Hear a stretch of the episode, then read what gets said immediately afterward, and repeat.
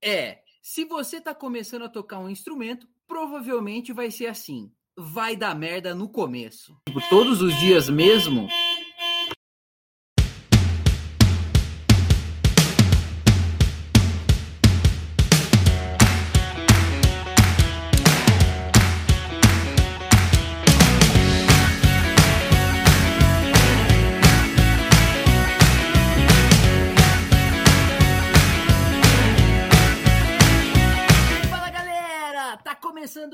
Sabe o que eu acho? O podcast que vai te ensinar a tocar um instrumento! Uh! Boa noite, Felipe! Salve, salve, Aliceira, salve, salve, Murilão, salve, salve, queridos ouvintes do Sabe o que eu acho? Tudo bem? Bom dia, Murilo Berimbau! Fala, pitaqueiros e pitaqueiras de plantão. Vamos para mais uma semana de mais um podcast do Sabe o que eu acho. Como vocês já sabem, chegou a hora dos nossos comentários da semana. Uh! Queria fazer aqui uma errata. A Bianca Escremin, nossa grande amiga de longa data, que incrivelmente vai ser mãe. Estamos muito felizes por você, Bia. Inclusive, um abraço para você, para o João. É, fez, mandou aqui que eu cometi uma gafe. Eu fiz o comentário, eu li o comentário que ela nos enviou como se fosse de outra pessoa, também de uma querida ouvinte da Natália. Então fica aqui a minha correção. Quem fez o comentário sobre comer um quilo de sal com uma pessoa para falar se ela é uma amiga ou não foi o pai da Bia. Então fica aqui a minha correção para você, Bia. Muito obrigado por ter ouvido o nosso episódio e por ter mandado essa errata, tá bom? Um beijo. Queria também deixar aqui o agradecimento para Manuela Lucia, a especialista do último episódio, que grandiosamente falou sobre moda, sobre estilo, sobre como é que tem a transição da passarela para a rua. Foi muito legal ter a opinião dessa especialista aqui com a gente. Queria também mandar um abraço para o Rodolfo Oliveira, o cara do sortimento da C&A Brasil, que ouviu Será? nosso episódio sobre moda. É, gostou muito das nossas piadas. Gente, peraí que a polícia parou aqui, tipo, bem na frente da minha casa. tá valendo. Não sei o que tá acontecendo. Ah, que susto. Voltando, queria mandar um abraço pro Rodolfo Oliveira, o cara do sortimento da C&A Brasil, que ouviu o nosso episódio sobre moda, gostou muito das nossas piadas e achou que nós somos muito bestas. E você tá certo, Rodolfo. Quer ver? Biriba, conta uma piada aí. Uma piada. É... Qual que é o. Por que, que a abelha se encantou pelo. Pelo. Putz, esqueci. Era, eu aprendi hoje essa. Mas eu vou numa clássica então. Qual que é a comida favorita do vampiro? Qual é? Aveia. Aveia, aveia, aveia, aveia, entendeu? Meu Bom, Deus. Isso aqui, isso aqui é só para testar que o Rodolfo estava certo. Um abraço, Rodolfo.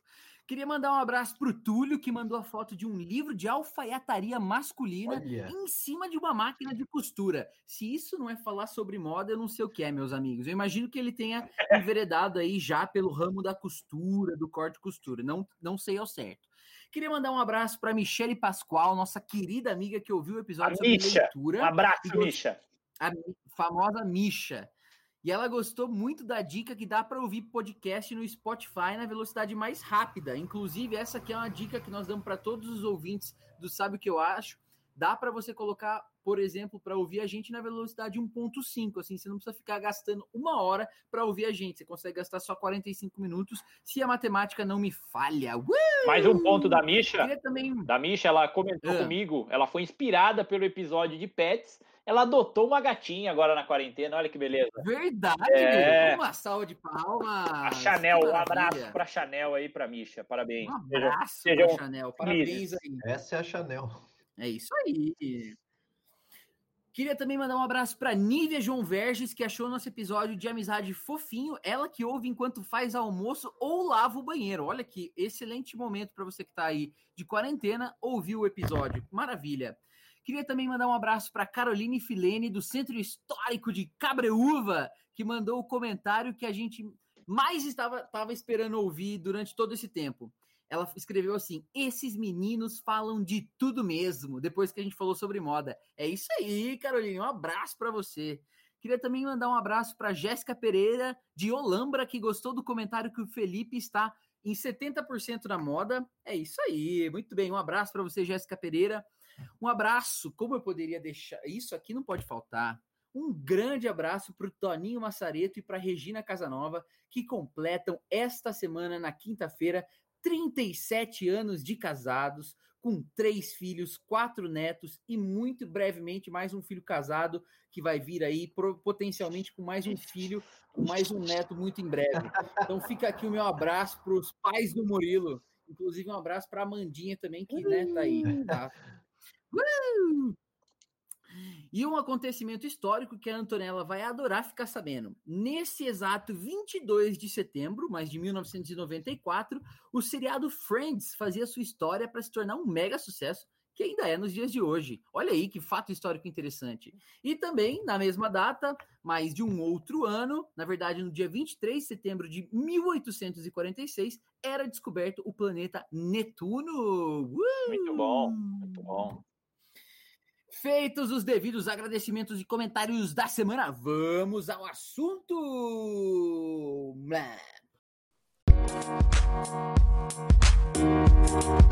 Como vocês sabem, nós já comentamos aqui em alguns outros podcasts. Nós três aqui, os podcasters, nós temos uma banda. e nós vamos começar falando o que cada um faz na banda. Eu vou começar pelo Felipe. Felipe, descreve sua função na banda. Cara, eu sou o gerente de vendas da banda, recursos humanos, e também nas horas vagas toco teclado. E canto também algumas músicas. E quando dá vontade, eu toco violão também. Olha aí, que maravilha.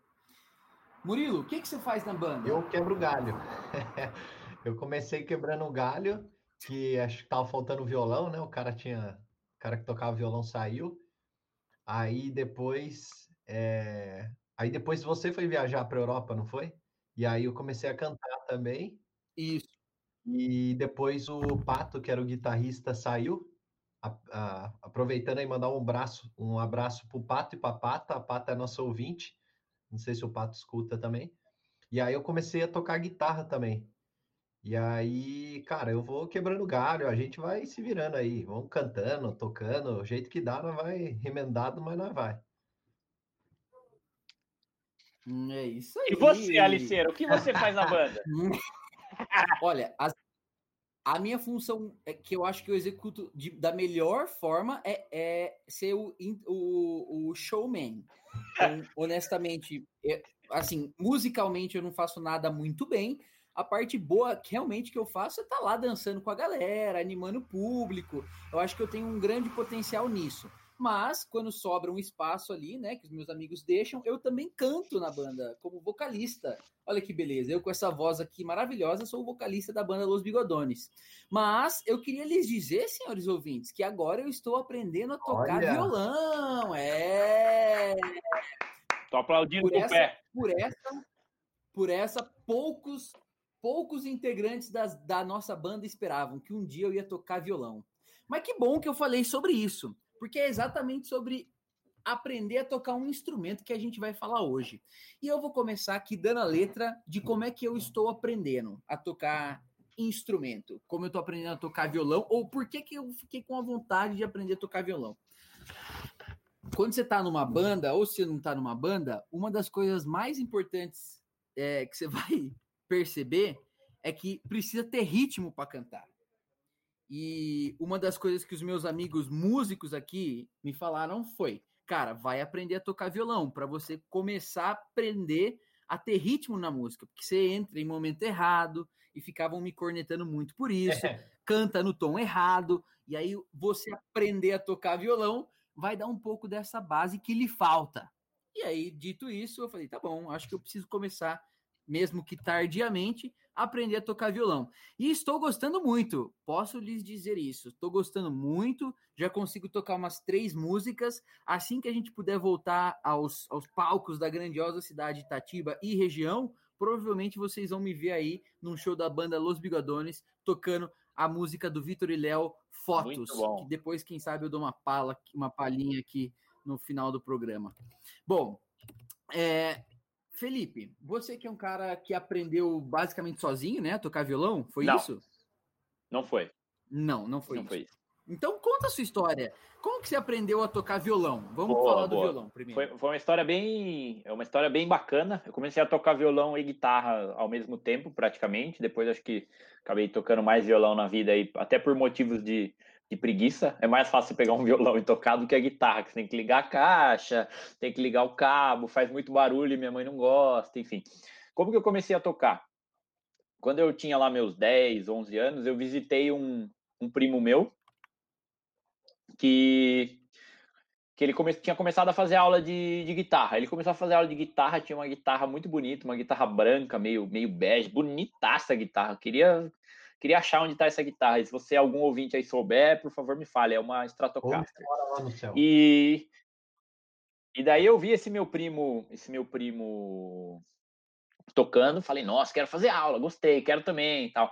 Na minha, a minha família tem um, um costume de, tem algumas pessoas que tocam, acho que tem uma tia, du, duas tias que tocam violão, e o meu avô, segundo meu pai, ele, ele sabia afinar violão, só que não sabia tocar. Eu falava, nossa, que específico, né? Mas tudo bem. E, e daí eu falava, até o meu pai gostava muito de, gosta muito de me incentivar como músico, e daí ele falou, não, beleza, vai para aula, tal, não sei o quê. E eu comecei a fazer aula no mesmo lugar que esse meu primo estava fazendo, na, como chamava lá? Era na Guitar One, hoje não existe mais aqui em Itatiba. Um abraço para o professor Fábio, nunca mais vi ele também, queria agradecer pela, pela ajuda. E eu comecei a fazer as aulas de guitarra lá, acho que eu devo ter feito, não lembro muito bem, perguntei outro dia para minha mãe, ela não lembra também, se eu fiz por um ano, seis meses, dois anos, enfim, é, é um período desse aí. E mais uma lembrança clara que eu tenho é que eu ia de ônibus para aula, a, a, guitarra já ficava lá na, na escola de, de música, e eu deixava para fazer todos os exercícios e atividades no último dia ou até mesmo no ônibus indo para aula. Então você vê que eu não era um, um, aluno muito dedicado. E só que a minha mãe também disse que eu treinava muito em casa. Eu, eu tenho pouquíssimas memórias da minha infância, não sei porquê, mas enfim. É, disse ela que eu treinava bastante o instrumento em si em casa, isso deve ter ajudado um pouco, mas para mim o ponto de virada principal para eu aprender a tocar e conseguir, e conseguir melhorar no violão foi quando eu, eu assumi a responsabilidade de tocar no coral da, da igreja católica, de uma das igrejas católicas aqui de Itatiba. Eu entrei no coral para tocar meio de suporte com uma moça, sendo o, o, o Robin dela, mas daí ela acabou engravidando, acabou largando o compromisso do coral e sobrou a bomba para mim e para um outro rapaz que tocava teclado na época e também não tocava muito bem. E daí a gente ensaiava de quarta-feira e, e, sábado, e de quinta e sábado e tocava praticamente toda quarta e domingo. Eu ali no alto dos meus 14, 13, 14 anos. Então, aí foi um momento de definição e de que eu pude melhorar muito musicalmente, sabe? Entendi. Você posicionou aí mais ou menos como é que você chegou, como você começou a tocar violão, muito bom. Murilo, qual que é a sua posição de fala? Como é que você aprendeu a tocar violão? É, vou falar primeiro do violão, assumindo que essa seja a sua seu, o primeiro instrumento que você aprendeu a tocar? É, eu estava, acho que na terceira série lá da escola, e aí apareceu um professor em horário contrário da aula. Então eu não lembro se na terceira série eu ainda estudava de manhã ou de tarde, mas daí no horário inverso é, apareceu um professor lá, era, era aula gratuita, e aí para aprender a tocar violão. Então eu fui, fiz algumas aulas, não durou muito tempo, mas foi o suficiente para eu aprender é, as notas, aprender os acordes. E aí teve algumas apresentações na escola também que eu participei, né? Aquelas, aquelas apresentações Dia dos Pais, Dia das Mães, tal. E aí eu fui gostando, sabe? Fui me interessando. Aí eu lembro que na época não tinha muito acesso à internet, e aí eu comprei aqueles livrinhos de cifra que aí vem a música cifrada já, mostrando como é que faz a nota tal. E vinha um livrinho com várias músicas, né? E aí eram músicas que eu gostava, tipo, tinha pop rock nacional internacional. Então eu fui eu fui aprimorando, né? Fui aprendendo novas músicas, tal. E aí, o que tem de parecido com o Felipe também é que o que é, fez com que eu me consolidasse, né, que eu aprendesse mesmo de fato a tocar violão, é que minha família participava do, do coral da igreja, né, também. É, era outra, outra igreja, né, outro coral, apesar de que o Felipe já fez um crossover lá, né, já foi tocar. É. aí, então assim, cara, o, o bom era que era a missa era toda semana, todo sábado, e a gente ensaiava toda quinta-feira. Então, com isso, toda semana eu estava praticando pelo menos duas vezes por semana, né? Uma vez no ensaio e uma vez na missa. E aí isso, cara, tipo, faz com que você se, se force a praticar. E o mais ainda, né, que a hora que você tá tocando lá na missa, é meio que você tá ali a prova de fogo, né? Você não pode errar, então você fica preocupado, você acaba é, fazendo mesmo, você acaba estudando, às vezes é uma música mais difícil, além do ensaio, você dá uma treinada em casa. E aí essa constância, né, toda semana, duas vezes por semana, no mínimo, eu tocando, aprendendo músicas novas, aprendendo notas novas, aí foi consolidando o conhecimento e aí foi dessa forma que eu, que eu consegui aprender a tocar violão. Olha aí, que maravilha! Uh! E, assim, quando vocês estão. Agora que vocês já tocam um instrumento, é, onde você. Quando, em que momento vocês sentem mais prazer em, em tocar o instrumento? Quando vocês estão sozinhos, quando vocês estão num grupo de amigos, naquela famosa rodinha do churrasco, quando alguém pede do nada para vocês tocar uma música que vocês conseguem tocar, ou não, quando vocês estão do, dentro da banda, no meio de um show, tá Três opções você, ali, elas são, são prazerosas. Eu acho que tem dias, às vezes, que eu chego em casa, ou tô meio estressado, ou quero dar uma, uma espairada na cabeça assim, eu acabo pegando o violão. Às vezes eu nem toco nenhuma música, eu fico só, tipo, dando umas arranhadas lá, tocando umas coisas, é, uma sequência assim, e aí já dá uma aliviada, já dá uma desestressada. É, eu gosto bastante também, é, já fiz muito mais isso, né? Mas tipo de tocar em churrasco, né? De amigos tal, levar o violão e a galera fica pedindo, você vai tocando, isso é bacana. Você sente uma, um prazer em fazer isso, né? Você acaba sendo o animador da festa. E também na, na banda, né? Quando a gente faz os shows tal, é uma sensação diferente, porque você acaba sentindo a energia das pessoas, né? Tipo assim, você tá tocando uma música, e aí aquela música que você tá tocando, você vê as pessoas cantando, você vê as pessoas pulando, né? Passando, transmitindo aquela energia. Então, acho que as três formas são formas prazerosas, né? Entendi. Ó, eu vou, eu vou dizer de uma, uma coisa que eu tenho muita vontade de fazer é tá num churrasco e a galera fala assim, pô, toca aquela música, e eu pegar o violão e começar a tocar. Então, eu ainda não fiz isso, porque eu ainda não tenho um repertório de música muito grande, mas eu tenho muito essa vontade, eu acho que esse é um dos momentos que eu mais sentia é, prazer eu... em tocar um instrumento. Né? eu, eu, eu, já gostei bastante dessa função, vou, vou, ser sincero. Só que em alguns eventos, é, eu, em alguns eventos que eu, que eu vou ou que eu ia, por exemplo, na outra empresa que eu trabalhava, todo churrasco já era tipo assim, obrigação, leva o violão, você é o único cara que toca, você vai cantar. E daí, cara, os caras queriam que eu cantasse de um churrasco de quatro, cinco horas, que eu cantasse três horas.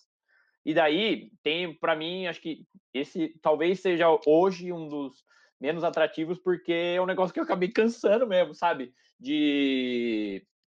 Às vezes você acaba perdendo até um pouco da festa, do, do evento, da atividade e de contato com outras pessoas só para ficar ali como, como animador mesmo. Por isso, hoje, a minha opção favorita é, é tocar com a banda, porque a banda, além de ter toda essa sensação aí que o Murilo falou, é um, é um ambiente que, eu, que me proporciona ó, ter toda essa sensação, essa experiência, essa recordação com os meus amigos. E para mim, mais do que uma banda, é um encontro de amigos esse processo que a gente faz, que a gente faz, faz fazia ali quinzenalmente tal. Então, tem todas as dificuldades de ah, montar som, desmontar, ganha pouco, não ganha nada, mas é, para mim é muito mais valoroso esse tipo de, de experiência que, querendo ou não, é uma forma da gente da gente reforçar e manter a, a, nossa a chama da nossa amizade acesa. Por isso que eu gosto bastante da Banda Los Bigodones. Curta a nossa página aí no Instagram, no Facebook, no, é. na TwitchCam. E aproveitando, não, aproveitando falar, isso que ele falou é verdade, né? Eu concordo, uh, craque. Esse é o comentário. Fala aí, Às vezes você tá no churrasco e aí você tá tocando lá, tipo, ou então é, o pessoal já sabe que você toca, então você já, já é incumbido de ir lá para tocar. E aí você fica tocando um, tempão e se acaba você não aproveitando, né? Até o pessoal é, costuma achar que ah, uhum. quem toca é, é mais fácil de ficar com as meninas, tal, não sei o que. Mas, cara, você fica tanto tempo tocando, é, então você fica tanto tempo tocando. A controvérsia. as menininhas lá chegam os gavião enquanto você tá tocando aqui no. é o cantor de churrascaria, né? É o famoso cantor de churrascaria. do que não larga do selo. Pois é, é, é, complicado. Eu já cheguei a esquecer o violão proposital. Falar, puta, não trouxe. Caramba, que memória ruim, cara. Mas tem uma coisa legal aí que você falou antes aqui, dessa parte de tocar em churrasco, em evento assim, que, sob demanda, que a galera vai pedindo. Eu gosto pra caramba, porque eu gosto de ser desafiado, tipo assim, ó, toca essa música aqui. Esse é um negócio que eu curto pra caramba. O cara fala assim, ah, puta, sabe aquela lá do, do Beltrano? Puta, não sei, mas eu vou tirar aqui, ó, deixa pra mim. Isso eu curto pra caramba, mas tem que ser ali na janela de tempo ideal. É, é essa daí. Gostei disso aí, muito bom. É, entendi o que vocês falaram. Talvez agora eu concorde um pouco mais com essa perspectiva de vocês. E também queria, depois da declaração que vocês dois fizeram aí sobre amizade, encontro de amigos, eu não poderia também deixar de falar que eu também adoro quando a gente vai pro show, especialmente quando as pessoas vêm no pé da banda, falam assim, ai, toca aquela música. Aí a gente tira do nada, de uma forma que a pessoa não esperava que aquela música fosse tocada, vai lá e toca, e a pessoa grita e pula e agradece. É realmente é um sentimento muito legal ver as pessoas vibrando junto com você no meio de um show. Mas aqui a gente já tá falando, quando a gente fala de show, a gente já tá falando daquelas pessoas que já tocam algum instrumento, né? E a ideia desse episódio é falar um pouco sobre como começar a tocar um instrumento.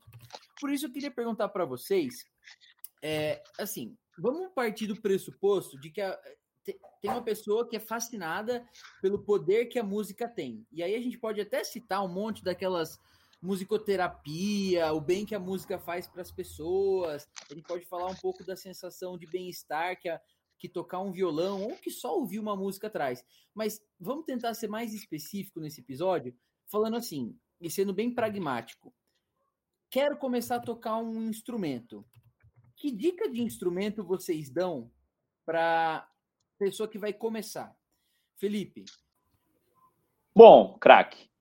O meu a, minha opinião aqui na escolha do instrumento, eu acho que todo mundo deve pensar um pouco a respeito da, do acesso que, que você vai conseguir ter ao instrumento. Por exemplo, se você mora numa, num apartamento, talvez seja um pouco mais difícil de você ter uma, uma bateria, porque a bateria ocupa espaço e faz muito barulho. As pessoas que moram em apartamento não gostam muito disso. É, por exemplo, o nosso baterista da banda, ele aprendeu a tocar bateria morando no sítio, na fazenda, montava lá no meio da horta a bateria dele, tocava para só para os passarinhos ouvir. Então era um, era um bom lugar para se aprender bateria. E só que acho que até mais importante do que isso é a questão de, de você conseguir ter mais contato com o instrumento frequentemente. Por exemplo, eu acho o violão um instrumento muito fácil, porque só de você ter ele ali encostado na, na, no armário, em cima de um cavalete, em cima da cama mesmo, tipo, você consegue pegar um pouquinho por dia que seja para tocar, e esse para mim é, é, um dos pontos-chave no, no, aprendizado. E, e, outros instrumentos, como por exemplo a guitarra, como eu citei anteriormente, querendo ou não, demandam um pouco mais de esforço, aquele esforço inicial ali, sabe? Às vezes fala, ah, será que eu vou tocar? E para ligar uma guitarra, às vezes você não está com tanta vontade, daí tem que puxar o cabo, tem que afinar, porque ela desafina mais que o violão, enfim. Então, acho que essa questão da facilidade é um, é um ponto muito bom. Só que, além disso tudo, tem que ser o que você gosta. Tipo, ah, eu gosto muito de violão porque eu acho bonito o som, eu gosto de guitarra por causa que eu gosto de rock, eu gosto de bateria porque eu já toquei na bateria da escola de samba. Eu acho que essa é a principal decisão, porque esse gosto acaba sobrepondo outra, outros motivos e outras razões que você pode ter para escolher um instrumento. Essa é a dica do craque número um. Agora vamos para o craque número dois para ver o que, que ele fala para a gente sobre é, que instrumento escolher. Você concorda com o que o Biriba falou ou você tem alguma opinião diferente disso, Star? Não, concordo também. Acho que quanto mais compacto o instrumento e, e menos é, acessórios ele precisar, melhor. Né? Então, por exemplo, uma guitarra, ela já precisa de um cabo, precisa de uma caixa de som, já fica mais difícil. A bateria, além de todo barulho, é um puta trambolho, você tem que montar, desmontar, é, é mais difícil também. Então, assim, um tecladinho que ali tem é, o próprio falante nele mesmo, é fácil, você só conecta na, na energia, ele já, já dá para você sair tocando o violão, né, que você pode tocar acústico, você já consegue aprender fácil. É, um cavaquinho, que é um mais simples ainda, né, uma gaita, é, são todos os instrumentos aí que são fáceis, são mais portáteis e não precisa de tantos acessórios para você começar a aprender. Eu acho que é. Só complementando, agora veio um gancho aí do que o Murilo falou de ser instrumentos mais, mais portáteis. Eu acho que tem um ponto bem legal em alguns instrumentos que você consegue tocar as músicas só com ele. E alguns outros instrumentos, aquilo não fica muito com cara de música. Por exemplo, você vai tocar. É, você gosta de sertanejo, daí você vai tocar baixo, músicas sertanejas no baixo. Se você toca sozinho ali, aquilo ali não fica com a cara de música, é um pouco mais difícil de se reconhecer. Então, acho que esse aspecto influencia também. A mesma coisa para a bateria, talvez seja um pouco mais difícil de você tocar sozinho, você precisa ter um instrumento melódico ali, além do instrumento rítmico, e instrumentos como violão, teclado, cavaquinho, coisas menores assim, você já consegue ter a ideia e reconhecer a música que você gosta só com aquele instrumento. Então, acho que esse é um ponto também importante. Ah, é, são instrumentos que eu escolheria antes aí por esse fator também. Vocês falaram aí da palavra facilidade. Tem algum instrumento que vocês acham mais fácil do que outro? É que vocês já tocam alguns, né? Mas, por exemplo, Vamos pegar dois instrumentos que são, eu vou falar, relativamente fáceis, tá? O cavaquinho, porque ele é pequeno, e a gaita, que também é pequena e, em teoria, é, são, tem, assim, princípios diferentes. Um é instrumento de sopro, né? Se eu não estou errado, e outro de corda. É, tem um que é mais fácil que o outro ou não? Cara, acho que o mais fácil seria o baixo. O baixo, é, é lógico que assim, você tocar profissionalmente é mais difícil. Mas se for só para marcar a música, é, o baixo eu acho que seria o mais fácil ali para você aprender a tocar. Eu acho que. Eu... Por causa do, da marcação da música, você diz? É, porque você. O baixo você só vai marcando a nota ali. É, ele, ele é como se fosse um complemento da bateria. Então você consegue fazer o ritmo é, só marcando ali as notas. Você não precisa fazer um acorde, por exemplo, igual é no violão. Por exemplo, ah. se você ah. com um dedo, com um dedo apertando uma casa, né, uma corda e uma casa, você já consegue fazer uma nota e um acompanhamento para música. Por isso que eu acho mais fácil. Até lembrando os tempos do Joe e Felipe, né? Era a dupla sertaneja do, do Bira. E aí eu tocava baixo, cara. Eu não sabia tocar baixo, sabia tocar violão. E aí no baixo eu fazia só uma marcação. Entendi, entendi. Você concorda com isso aí, Felipe? Mais ou menos. É, acho que tem um pouco o, ponto do baixo aí da facilidade tem isso, só que acho que para você fazer essa marcação, tal, talvez você tenha que entender um pouco mais de música. E eu não sei se esse é o melhor caminho para começar. Um instrumento que eu acho, ah, dos que você citou, a gaita eu não acho muito fácil para começar, porque ela tem um, um, um complicador. Você precisa ter uma gaita para cada tom que você vai tocar. Imagina que eu tenho uma música no tom de, de dó e preciso de uma gaita. Se eu vou tocar uma música no tom de si, eu já preciso ter outra gaita. Eu não consigo tocar com, a, com o mesmo instrumento. Então, até por questões de, de investimento, talvez esse seja um, um limitador. É... Um instrumento que eu acho bem fácil para se começar é o ukulele. Eu não comecei por ele, tem, já vi algumas pessoas tentando começar, que é um instrumento que está um pouco na moda aí, que é aquele é o cavaquinho havaiano, basicamente, mesmo tamanho de um, de um cavaquinho, para quem não conhece. Só que, além dele ter essa vantagem de ser pequeno e você conseguir fazer os acordes de um modo mais fácil, ele tem as cordas de nylon, que para as pessoas que estão começando acaba doendo menos o seu dedo da mão que você vai montar os acordes. Então, o ukulele é um cara que, que eu acho bacana. E eu também escolheria para esses instrumentos de, de corda. Eu não sei. Eu estou tentando aprender, ainda continuo tentando aprender o teclado. É... Por conta, e eu, eu enxergo que tem, existe um pouco de dificuldade no teclado de você ler um pouco de partitura, é, a questão rítmica não, a, também não é a principal da música, e esses pontos eu acho que podem dificultar um pouco mais o aprendizado no começo. E você pegar um instrumento como violão, guitarra, que faz a linha principal ali da música, tipo assim, ah, a música que você ouve, geralmente ela é conduzida por esses instrumentos, ah, principalmente a melodia delas. Então, eu acho que isso ajuda você criar mais a, esse corpo musical, sabe? De falar assim, meu, eu tô conseguindo tocar e eu tô, tô conseguindo sentir que a música tá indo para tal caminho, com tais acordes, sabe? Para mim isso não é tão trivial em, no baixo e no teclado, por exemplo. É, só complementando o que o Felipe falou, né? O que é interessante é que, assim, depois que você começa com um instrumento, vai ficando cada vez mais fácil você aprender outros.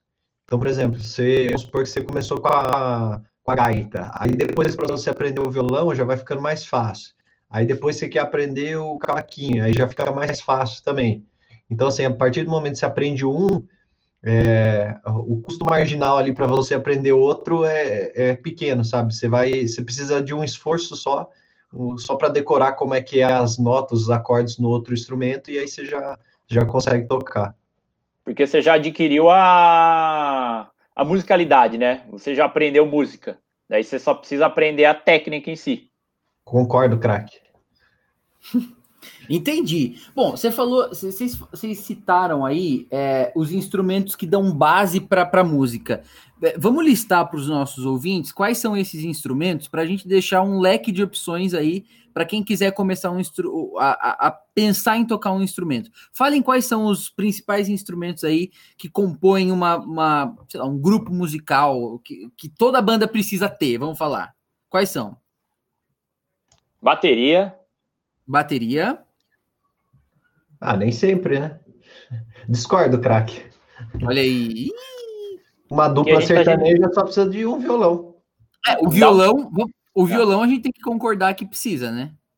Não, também. O cara pode tocar Iron Maiden, pode não tocar. tem. É, a gente tá tentando chegar na formação clássica aí da banda, que para mim é a nossa banda, gente. Vocês estão vocês estão trazendo a, a exceção como regra.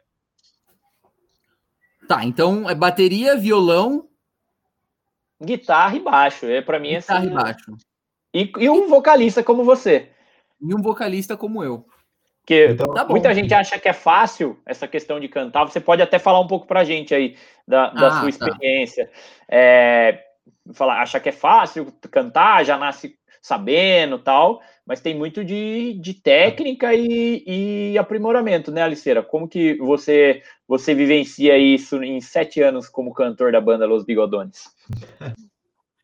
Olha, embora cantar não seja um instrumento, e como não é o tema do episódio, mas eu acho a parte fundamental de qualquer coisa que envolva um instrumento. Você pode ter certeza que na hora que você estiver aprendendo a tocar um instrumento, e se for tocar uma música, provavelmente você vai ter que gostar da, da, das nas primeiras músicas que você for tocar, você provavelmente vai ter que escolher músicas que você gosta para conseguir dar um gás na continuação da aprendizagem. Então, provavelmente você vai. Como que é o nome daquela coisa que você fica falando a música um pouquinho para ajudar a tocar? Tem um nome específico para isso que eu não me lembro. É, é tipo a onomatopeia ali da música. Você... É, como se fosse. Lá, lá, lá, lá, lá, lá, tipo isso. Exato. Provavelmente você vai ter que cantar um pouquinho na hora que você quiser tocar para conseguir encaixar o ritmo, ver onde que encaixa cada acorde, quando fazer a troca do acorde. E falando especificamente sobre cantar, é, a minha experiência, eu, eu não acho que eu tenho uma voz boa. É, eu não acho que eu tenha muito ritmo e nem muito. É, não tenho ritmo, não tenho voz, não tenho nada.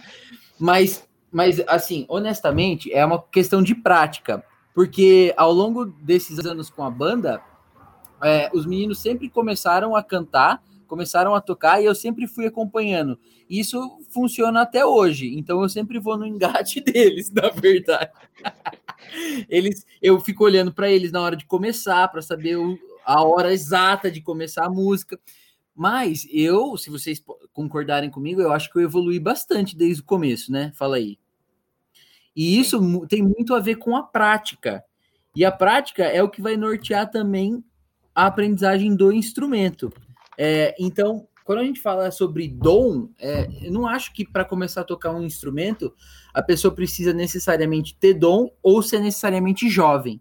Eu acho que esse é um dilema que muita gente enfrenta na hora de começar a tocar um instrumento, é falar assim, puta, mas sei lá, já tô com 30, 40, 50, 60 anos, já passou o tempo de querer tocar um instrumento. E eu não vejo muito bem por esse caminho. É obviamente que para tocar um instrumento ou cantar, você vai precisar de dedicação e vai precisar de estudo e prática, né? Na verdade, não estudo, mas prática mesmo. Eu acho que se você conseguir arranjar tempo para fazer isso, é, você consegue sim aprender independente, independentemente da sua idade. Murilo, você queria falar? Pode falar. Não, é, essa questão de dom que você falou, é, eu acho que assim, o dom ele ajuda, né? A pessoa que tem o dom para música, ela acaba se desenvolvendo mais rápido, mas isso não impede que a pessoa que não tem o dom, que ela possa tocar um instrumento musical ela só vai ter que ter um pouco mais de paciência, um pouco mais de prática, de treino, né? É, para ela conseguir conseguir fazer isso de forma mais perfeita. E eu acho que a questão do dom também é, vai toda nessa linha aí que o, que o Murilão comentou. Ele afeta em alguns outros aspectos, talvez o dom, o dom, não só o dom, mas também aspectos fisiológicos. Por exemplo, um exemplo bom é para a pessoa que canta, é, ela tem um timbre bom, tem um timbre, uma voz bonita, sabe? Isso é um negócio que é mais difícil de você treinar. A afinação você consegue treinar, a respiração tal. Só que ter uma voz de pato manco igual essa minha aqui, não tem treino que salve, sabe? Tipo, é, principalmente no canto, eu já acho um pouco mais difícil, aí o dom faz diferença. Só que para instrumentos musicais, como é puramente técnica, acho que daí o ganho é principalmente nessa linha aí de de você conseguir você conseguir acelerar o aprendizado, o ritmo e, e conseguir alguns atalhos, sabe? Bom, mas para não desanimar as pessoas que estão nos ouvindo e que depois desse episódio vão se tornar vocalistas, vamos fazer um jogo. Propõe um jogo aqui. Cada um de nós vai ter que falar o nome de um artista que canta, mas que não é necessariamente uma pessoa com muito dom vocal. Eu vou começar. Posso começar? Vai. Parem para prestar atenção na voz do Nando Reis. Nando Reis é um cara que não tem uma voz tão. um timbre tão perfeito assim. Não é um cara que canta tão bem, se parar bem para pensar. Discordo, craque. Ah, eu, eu vou de Chico Buarque. Chico Buarque também é muito conhecido por suas letras, músicas, acordes de MPB diferenciados, só que a voz dele também não é aquela Brastemp. Eu vou de Anthony Kids, do Red Hot. Você pegar as músicas, os shows ao vivo dele, dá umas, umas falhadas. Discordou de mim e mandou essa. E mandou o inglês desnecessário by Anthony Kids. By Anthony Kids. É.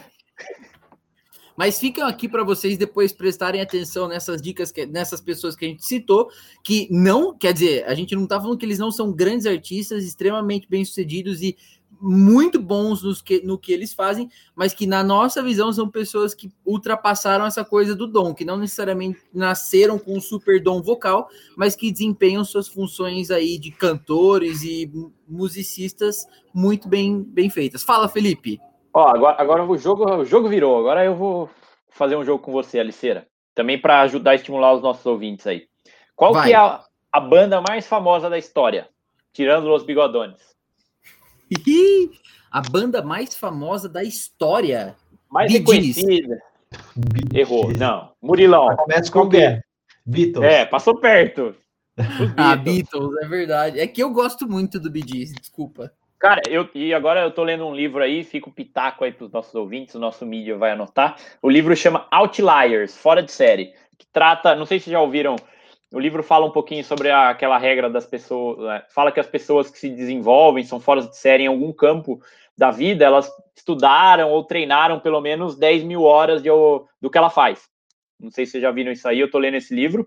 E no livro ele cita a história dos Beatles. E os Beatles, todo mundo imagina que eles são os caras super criativos, inspiradores, tem músicas muito diferenciadas, tal. E o mais legal de tudo é que ele cita que eles, quando ele no começo da carreira, eles foram para acho que Hamburgo e em cerca de acho que oito meses eles fizeram dois mil shows, dois mil shows e shows de seis a oito horas a cada show que eles faziam. Isso deu uma, uma bagagem aí, uma carga, um treino muito grandes para eles. Imagina você fazer, a gente faz show de três horas.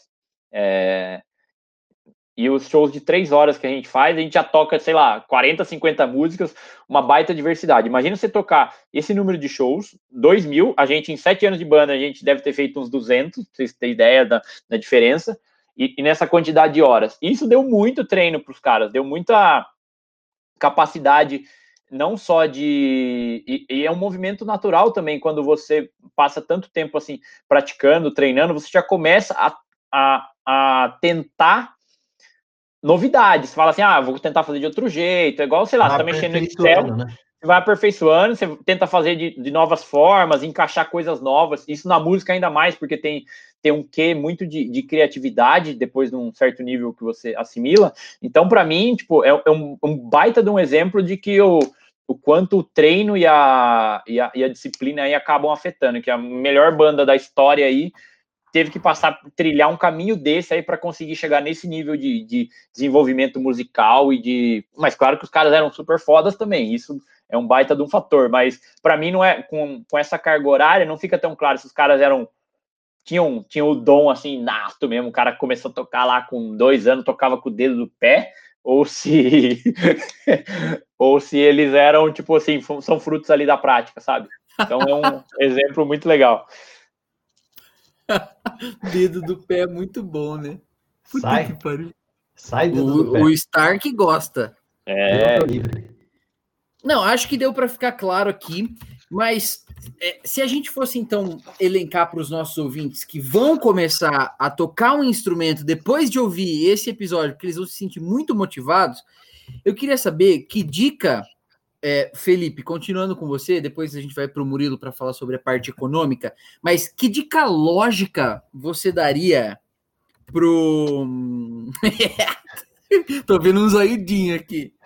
É, que dica lógica você daria para os nossos ouvintes é, que, que ajudam a manter a disciplina, a manter, tipo, constância. Você que é o Felipe Constâncio, que dica que ajuda os ouvintes a manter a constância aí na prática para evoluir quando está se começando a tocar um violão, um, um violão, um instrumento? Uh, dica número um, vou, vou, até usar o receituário aí que eu fiz com você, meu amigo. Depois você fala se é verdade ou não. Tocar a música que você gosta. Procura tocar aquilo que você gosta. Se você tentou fazer uma aula, achou um curso online e tal, não sei o quê. Se o, se o cara começou a passar lá um negócio que você não curte e tal, é... sai dessa. Eu acho que esse é o primeiro ponto, porque é mais difícil de você querer fazer algo que você não gosta. Tipo, assim, ah, vou ter que tocar uma música aqui do Chopin, tô aprendendo teclado. Não, cara, vai tocar um Edson Hudson aí no teclado que você gosta mais. Eu acho que tem esse, esse aspecto aí. Dica Edson no... Hudson é muito bom, desculpa, tive que fazer uma pausa aqui.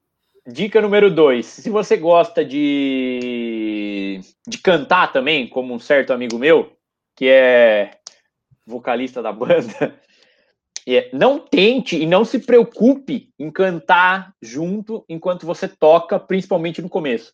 Porque você vai estar tá navegando por um mar aí que você não conhece né, muito bem, e se, ainda mais se você não tocar e não cantar nada, vai ser dois mares que você não conhece muito bem. Então, uma dica boa é pega a música que você vai tocar e põe ela para tocar e tenta acompanhar. Eu acho que esse é um, é um bom ponto, fazer uma coisa de cada vez. E o terceiro ponto, que do ponto de vista lógico aí, é você se disciplinar, se comprometer, se habituar a ter mais contato com o instrumento, com a música, mais vezes no período de uma semana. Fala assim, ah, não adianta, é para mim é o mesmo princípio das aulas de inglês. Para mim não funciona eu ir lá uma, uma vez por semana e fazer uma hora de aula. Para mim não resolve, porque eu preciso ter o contato diário. Não, se você não consegue ter o contato diário, é, sei lá, três, quatro, cinco dias na semana, e, e mesmo que sejam poucos períodos, para mim faz mais sentido, porque ali você já vai estar tá se acostumando com o hábito de tocar, tal, pegando um pouquinho por dia, e o seu corpo também se acostuma com isso. Sua mão, seu braço, é, a parte do corpo que você precisa para fazer isso, e, e para essa parte da. Como fala? De você conseguir aí criar o hábito e pegar com mais frequência, deixa o instrumento fácil. Tem suporte de violão no Mercado Livre por 30 conto, 20 mangos que você compra, deixa o violão parado ali no canto do quarto, você olhou para ele, hum, vou tocar. Agora pegou lá, foi lá, rabiscou um pouco, ou deixa o violão solto em pé mesmo, não tem problema, do que você ter que ficar guardando na capa, não sei o que lá, tá escondido dentro do guarda-roupa, é igual dieta, escondeu, você não vai fazer. Então, que a dieta, o reverso da dieta. Cara, essa última dica aí, para mim, quero dar que eu sou, como que é, o cara que. Eu sou o estudo de caso sobre essa última dica. Eu tenho um violão faz um tempão, sempre deixei ele na, no, na maletinha que ele veio, assim, cara, embaixo da cama. Cara, quando que eu.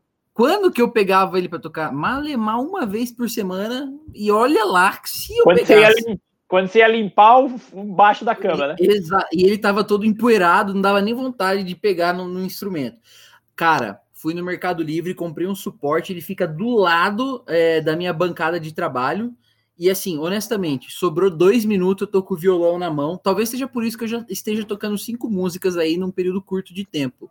Mas ele fica do lado, deu dois minutos, parei de trabalhar, tu, tu, tu, uma música, acabei, paro, volto, faço o que eu tô, continuo fazendo o que eu tô fazendo. Essa dica aí, a última dica do Felipe, uma dica do Felipe, para mim, eu, eu queria atestar ela, assinar embaixo, de que, olha, ela é muito valiosa e é uma. É, faça isso. Se você tem um instrumento e você não, não, te, não tá habituado a pegar nele com muita frequência, então a minha recomendação é que você deixe seu instrumento muito de fácil alcance aí, esteja a pelo menos um braço de distância de você, do lugar onde você mais, mais fica na sua casa, tá bom? Vê, faz um braço de distância aí, vê se você consegue pegar. Olha aí, acabou de pegar o instrumento dele, é por isso que ele toca bem assim, tá vendo? Fica aí vocês não estão vendo, mas ele acabou de pegar o instrumento. Já que você pegou o instrumento, Felipe, Quero ver se é bom mesmo. Dá, faz um sol aí para nós. Olha. Fez um sol até com uma pegadura diferente aí. Nem sei se é pegadura o nome. É uma viola isso. Viola. Olha. Aí virou Várzea, o outro pegou. Dá para fazer. Vamos fazer, vamos tocar uma música nesse episódio? É isso que eu tô entendendo? Vai. Uma música que a gente saiba. Para os nossos ouvintes. Aqui, de improviso, porque música é assim. Mama, take this bad from me. I can't use that anymore. É isso aí. É disso que a gente tá falando, tá vendo? Música é isso, você ter um instrumento ao seu alcance facilmente, juntar os amigos e cantar alguma coisa. É isso, não precisa de muito mais. Pode ser feio assim, que nem a gente acabou de fazer. O importante é praticar, tá bom? Bom, falando um pouco sobre dom, falamos sobre disciplina. E agora, que tipo de música tocar, Felipe ou, ou Murilo? Que tipo de música a pessoa deve escolher para começar a tocar um instrumento? Ah, acho que como o Felipe falou, é a música que ele gosta, né? Porque aí você fica motivado a tocar, né? Não adianta, tipo, é, você gosta de, sei lá, pop rock, você vai tocar sertanejo. Tipo, você não gosta, não, não adianta. Ou, tipo, o cara te passa uma música clássica, sei lá. É, toca o que você gosta, mesmo que seja difícil, procura uma, uma alternativa mais fácil, né? Até o que eu costumo fazer, às vezes, quando eu quero tocar uma música, mesmo que seja difícil, tem os sites lá, né, igual o Cifra Club, que é o mais famoso, e aí tem as opções de cifra. Então, tipo assim, tem a cifra original, que aí é toda customizada, toda é, feita conforme o, o, cara toca mesmo, né?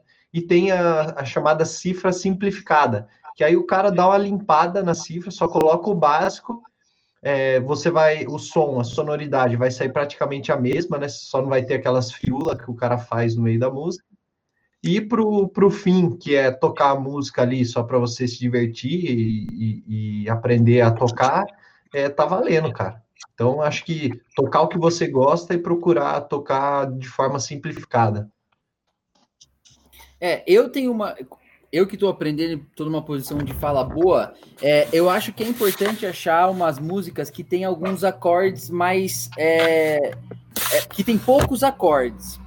E aí, tipo assim, ó. É, é, essa música que eu comentei, Fotos, do Vitor e Léo, é uma música que eu estou aprendendo a tocar. E ela tem basicamente três acordes. E a, e a forma de tocar ela, o, o como que é, Felipe, o que fala? Ritmo. O ritmo. É, é um ritmo mais fácil. Então, eu acho que procurar por músicas que você gosta, mas também que tem um ritmo um pouco mais cadenciado, né? Um pouco mais regular, que não fique alterando muito o ritmo e que tenham poucos acordes para você no começo ir fazendo tipo trocas mais simplificadas que não exijam tanto. Isso vai dar criar um pouquinho do gosto e vai te mostrar que você tem a capacidade de conseguir tocar. E como qualquer outra meta na vida, é, eu acho importante estabelecer algumas metas plausíveis para tocar um instrumento também. Então, determine uma música que você quer começar a tocar, veja se ela é mais fácil, assim, que tem acordes mais fáceis é, e que tem um ritmo um pouco mais fácil de tocar, e determine uma meta. Puta, essa semana eu vou tocar só essa música. E aí, no final de semana, seu objetivo é conseguir, sei lá, mostrar para sua família que você aprendeu aquela, aquela música, para os seus amigos. Isso é uma forma bastante é, que pelo menos tem me ajudado muito a conseguir tocar o violão. E a, além dessas dicas aí que vocês falaram, para completar, no próprio Cifra, Cifra Clube em outros sites que tem cifra na internet, se você for ver, tem algumas músicas que você pode olhar e tem umas notas um pouco difíceis, mesmo na cifra simplificada. Por exemplo, tem uma pestana, tem uma nota um pouco mais difícil de fazer uma forma que você consegue fazer é diminuir os tons dessa música para ela ficar num tom com notas mais simples. Por exemplo, você vai tocar uma nota no violão em si, é uma nota que tem pestana. Se você abaixar um tom, você vai conseguir tocar em Lá, que deve ser um tom que não tem nenhuma pestana. Foi mais ou menos isso que a gente fez na música Fotos, que o nosso amigo Catupa tá tocando.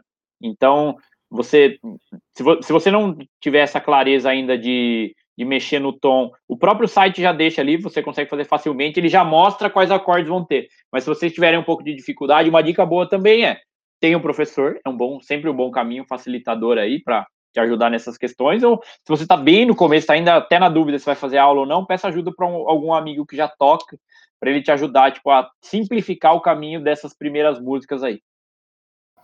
É, falando sobre a procura de um professor, a gente tem escrito muito sobre tocar um instrumento de forma autodidata, que é o que vocês são. É, eu discordo um pouco dessa linha por não, nunca ter, não ter tido um, um contato anterior com, com o instrumento. É, e aí eu, eu vou um pouco para a linha do, ah, eu sou mais velho, então eu vou procurar um professor. Eu acho que para quem quer começar a tocar um instrumento é, depois de uma certa idade, vale a pena buscar direto um professor por exemplo, o que você acabou de descrever, trocar o tom de uma música para quem não tem contato com o instrumento, nossa, é, é, é, realmente um pesadelo. Eu não saberia fazer isso sozinho se eu não tivesse é, vocês me ajudando e falando, sabe? Não, tipo, vamos fazer dessa forma. Então, é, o que eu recomendo é que você procure um professor. É, procure, seja ele um professor como, por exemplo, o Felipe, que tem um projeto é, de ele depois vai comentar um pouco sobre o projeto dele de é, online de ensinar as pessoas a tocarem, tocarem violão, é, mas ou então vá para uma aula física mesmo, de, de violão, de guitarra, de gaita, de canto, de qualquer coisa. Eu acho que nesse, nesses primeiros momentos, para criar o arcabouço básico de, da empunhadura, dos primeiros acordes, a ajuda de um profissional é bastante importante. Então, essas são as minhas dicas. Felipe, Murilo, vocês querem complementar com alguma coisa falando sobre isso, sobre a necessidade de ter um professor versus ser autodidata? Eu acho que a, a, questão do professor tem uma coisa que me pega. Eu já vi alguns professores fazendo isso. Acho que até eu passei por isso também quando aprendi. Uh, uma coisa que para mim é um pouco ruim no começo é algum, os professores se apegarem muito à, à teoria musical, que no primeiro momento para mim pro aluno não é tão relevante. Porque quando está começando ali, você quer aprender a tocar. Você não quer aprender a fazer conta, ver que tom que tá tal nota, tal. Você quer, meu, quero tocar duas, três músicas aqui, igual você falou, quero tocar no churrasco, tal. E algumas metodologias de ensino um pouco mais tradicionais, assim como no, no ensino do inglês, por exemplo. Às vezes você acaba focando muito na, na gramática, conjugação verbal, até no próprio português, e menos no, no uso, na, na escrita, na, na redação, sabe? Ou até na, na própria leitura, que às vezes é, é mais importante você criar o primeiro vínculo e, e, ali estabelecer que você é um, é um músico, já é uma pessoa que toca, já consegue, para depois você conseguir melhorias por meio da, da teoria. Eu acho que esse é um ponto importante que alguns professores gostam de, de abordar e, e, eu não sou muito fã no começo, apesar de reconhecer a sua importância, a, a grande importância disso, sabe? Eu tenho mais um, uma dica aí, né, um pitaco é, principalmente para quem mora em Itatiba, a gente tem aqui a banda Santa Cecília, com mais de 100 anos de história, né? Para quem não sabe, é como se fosse uma banda, uma banda, aquelas bandas mais tradicionais, tipo uma banda marcial. Então tem é, trombone, trompete, sax, é, clarinete. E aí, para você aprender música lá é de graça. Basta você ir nos horários lá é, de ensaios tal.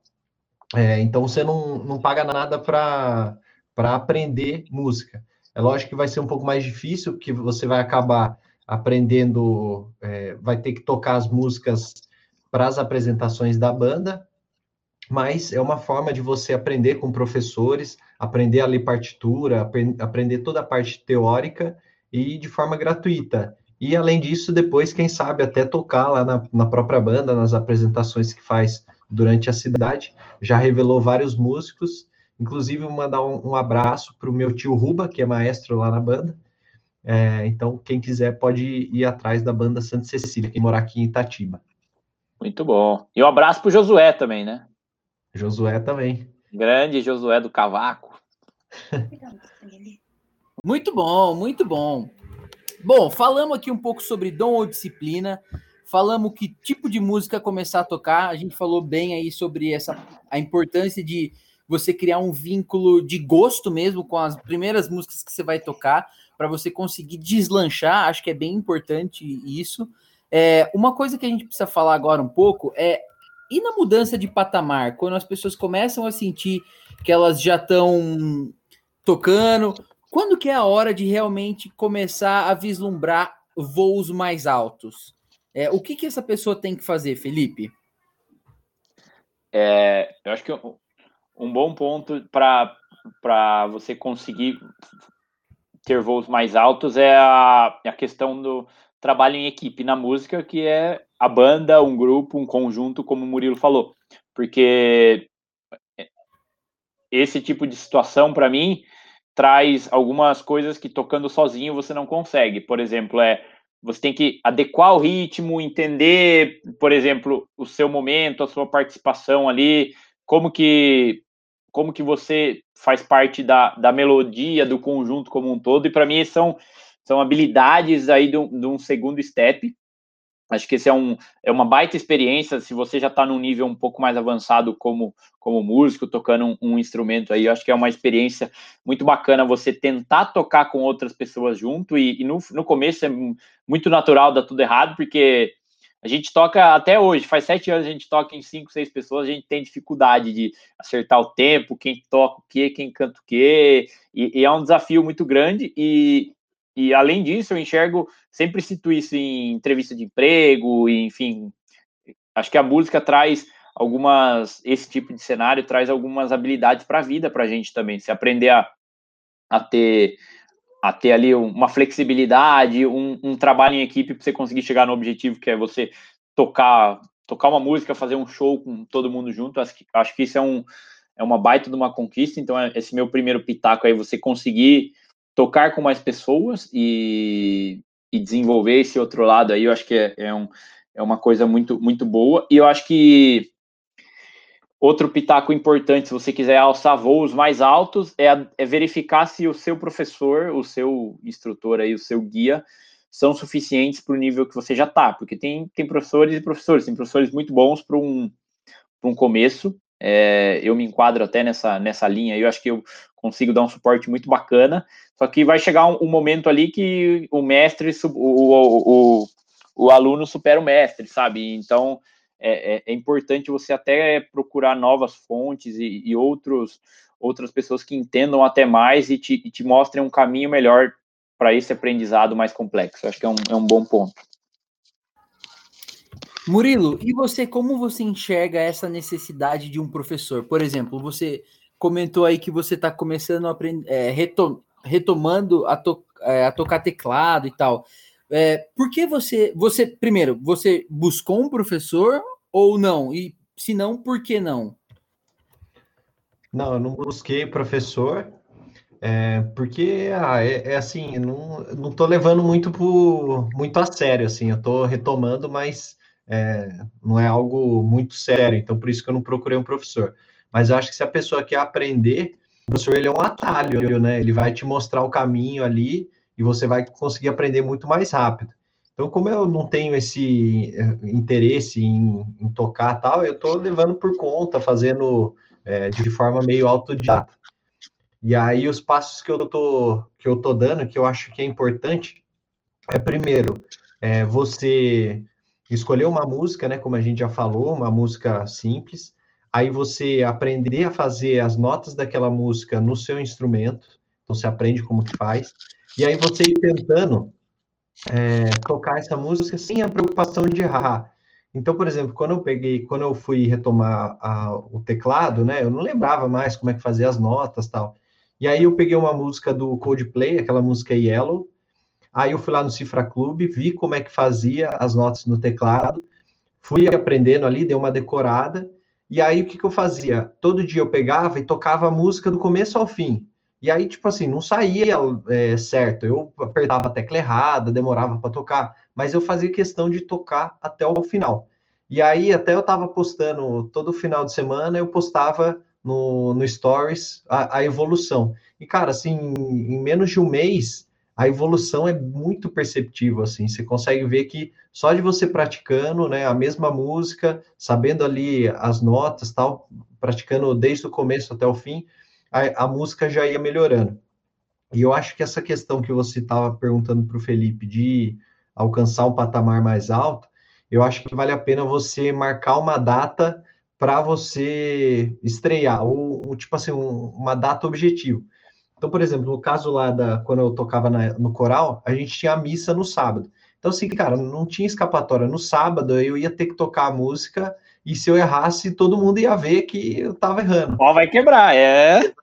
A gente também costuma fazer isso às vezes no show, né? Às vezes a gente tem um show marcado e a gente fala, não, vai ter que tocar música. Às vezes a gente nem saiu, mas na hora ela vai ter que sair mesmo que seja errado. E, cara, é, às vezes, mesmo saindo errado, com algum errinho e tal, valeu, sabe? Tipo, só de ter tocado a música, a galera curte. É, e a maioria das pessoas não tem essa noção de música. Então vai passar batida, a pessoa nem vai perceber que você errou.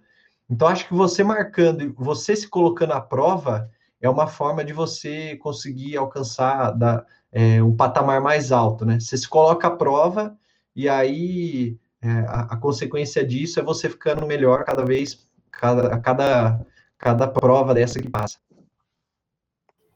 Como, como a gente já disse em outros programas aqui dos outros episódios do Sabe o que eu acho, o feito é melhor que o perfeito, não é mesmo, meus amigos? Ah, Fica aí. É, é, mais uma, mais é uma dica aí. Podcast. É, muito bom, muito bom. Falamos já um pouco sobre ser autodidata, sobre mudar de patamar, necessidade de professor, falamos tipo de música para tocar, dom ou disciplina. Mas esse episódio ele não ia estar completo se a gente não trouxesse um mega especialista para falar para a gente como é que foi a, o caminho que ele fez até começar a tocar um instrumento. Por isso chegou a hora do entrevista com o especialista. Uh!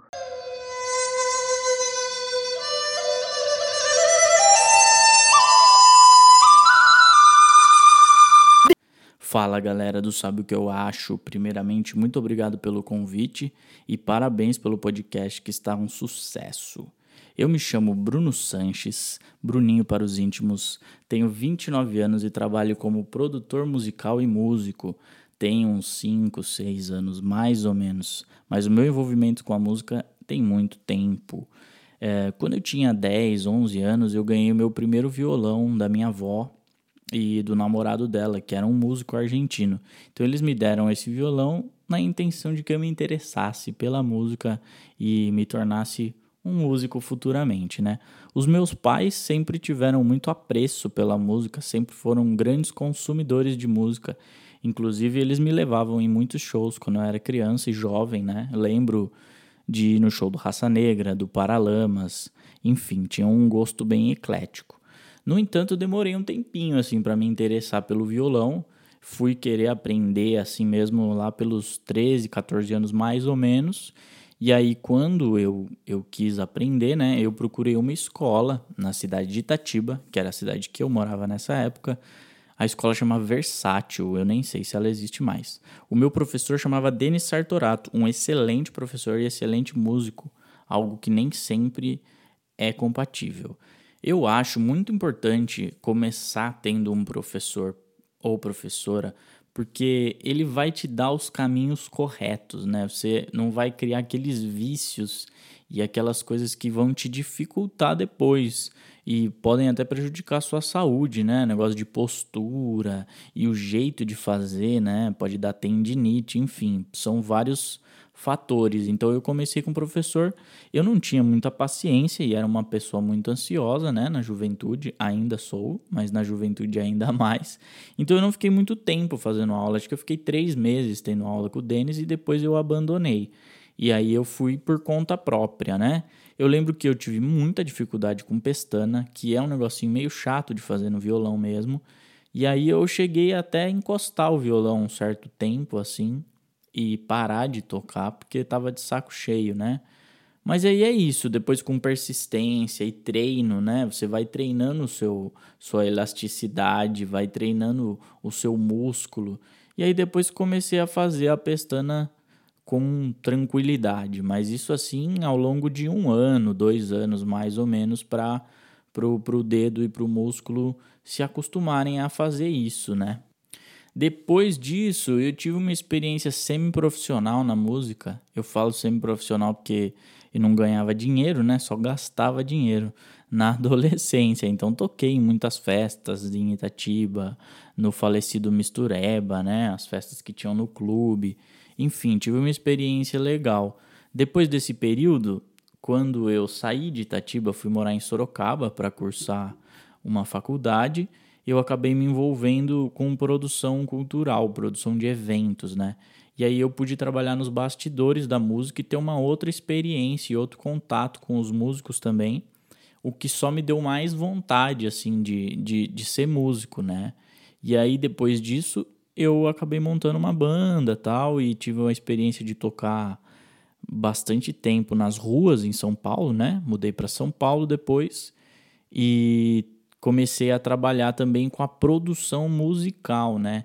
Que é você pegar a música, pegar um artista e trabalhar as potencialidades daquele artista e tentar ajudar de alguma forma a melhorar aquele produto musical ali, né? Então eu tive essa experiência de produção musical com a minha própria banda, né? E hoje eu já estou trabalhando com outros artistas também, a produção musical, além do meu próprio trabalho, né? E aí que eu acho que vem a grande mudança, assim, na perspectiva de, de aprender o instrumento, né? Que quando você tem uma banda e toca um instrumento, é um aprendizado, né? Agora, quando você trabalha com a produção, você tem que saber um pouquinho de tudo. Então, eu acabei aprendendo um pouco de teclado, um pouco de baixo, um pouco de bateria. Hoje eu sei tocar vários instrumentos o suficiente para eu conseguir opinar ali na produção de um disco, na produção de, de uma canção, enfim.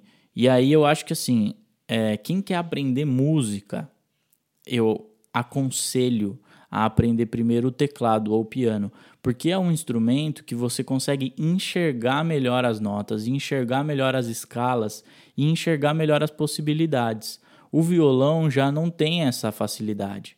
Então o violão é muito bom para você aprender a tocar, né? E você não vai levar um teclado na rodinha de amigos, você vai levar um violão. Então o violão é muito legal para interação social. Agora para entender a música, para você conseguir visualizar melhor e, e talvez produzir melhor, né? Eu acho que o teclado é o grande instrumento assim. Inclusive hoje no meu trabalho eu uso basicamente o teclado. Dificilmente eu pego um outro instrumento para produzir, né? Só depois para finalizar, que aí tem alguma, alguns timbres, alguns sons que precisam ser orgânicos, né? Mas o teclado acho que é o grande instrumento, assim. Então a minha dica é, é essa. Se você quer trabalhar com música, aprenda teclado, que ele é o, o instrumento chave, assim, para você para você trabalhar. E em relação a aprender um instrumento, eu acho que o que você precisa mais é persistência. É, eu não acredito muito em talento, eu acho que exista, mas eu acho que o trabalho e a persistência contam muito mais do que o talento. Então é isso, muito obrigado, minha gente. Sigam lá nas redes sociais, bruninho.mp3. Forte abraço, beijos, tchau.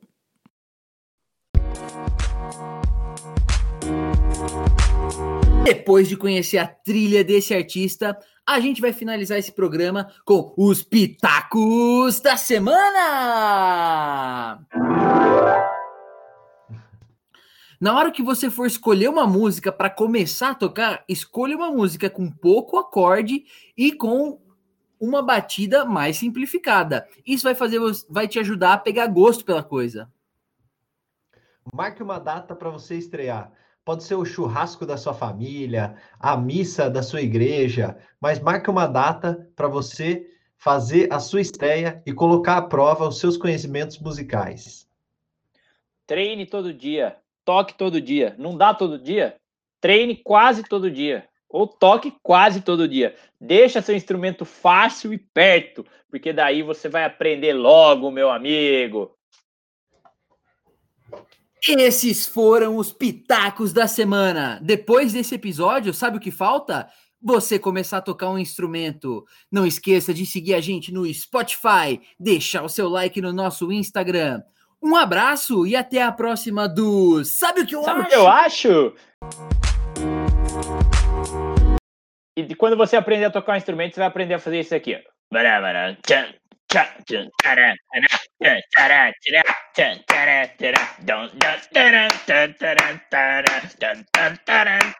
Na hora que você